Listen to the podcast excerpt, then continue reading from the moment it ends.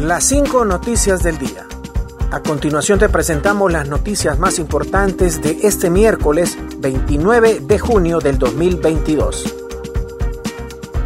Estados Unidos, México, Guatemala y Honduras crean grupo contra el tráfico de personas.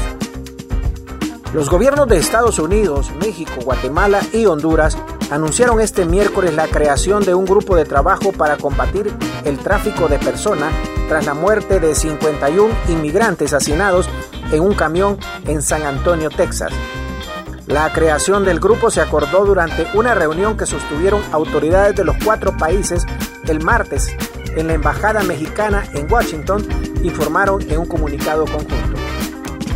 En el encuentro, Estados Unidos, México, Guatemala y Honduras acordaron establecer un grupo de acción inmediata para intercambiar información y trabajar de manera coordinada para desmantelar las redes de traficantes de personas. Próximamente se reunirán para abordar el tema los cancilleres de México, Marcelo Ebrard, de Guatemala, Mario Búcaro, y de Honduras, Eduardo Enrique Reina, con el secretario de Seguridad Nacional de Estados Unidos, Alejandro Mayorkas. Vicecanciller viajará a Estados Unidos para agilizar trámites de repatriación de migrantes fallecidos en Texas.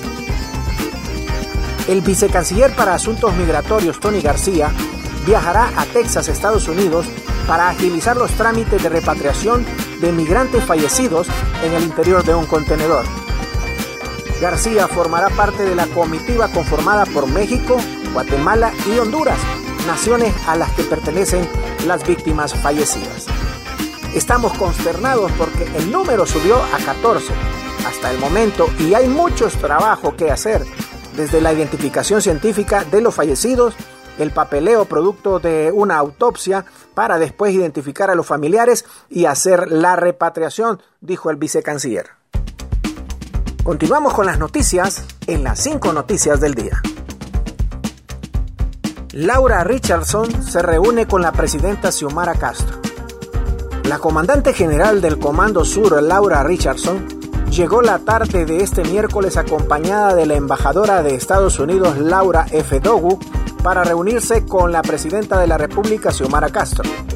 Richardson visita Honduras por segunda vez este año para discutir la cooperación en materia de seguridad y observará los programas médicos conjuntos. Yulisa Villanueva, Secretaría de Seguridad no ha cerrado caso de Angie Peña. La viceministra de Seguridad, Yulisa Villanueva, aseguró este miércoles que bajo ningún punto la Secretaría ni la Dirección de Investigación Policial DPI ha decidido cerrar el caso de la joven Angie Peña.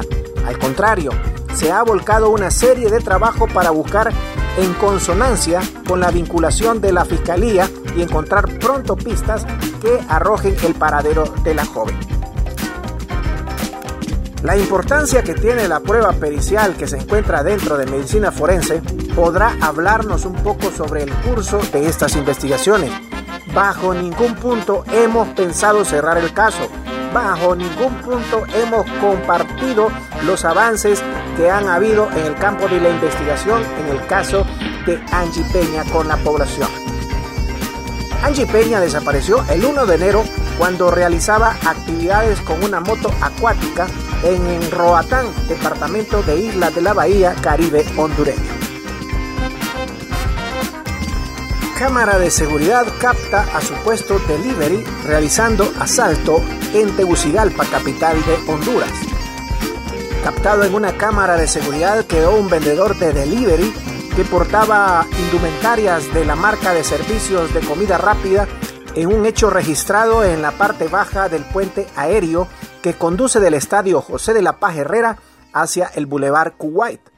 En el video que circula este miércoles en las redes sociales, se observa cómo el supuesto repartidor ataca a un hombre que caminaba tranquilamente y al parecer le saca un arma, por lo que el ciudadano le entrega todas sus pertenencias para evitar ser asesinado. Seguidamente, el hombre se esconde detrás de la columna del puente, mientras que el repartidor sale con rumbo no identificado. Gracias por tu atención. Las cinco noticias del día te invita a estar atento a su próximo boletín informativo.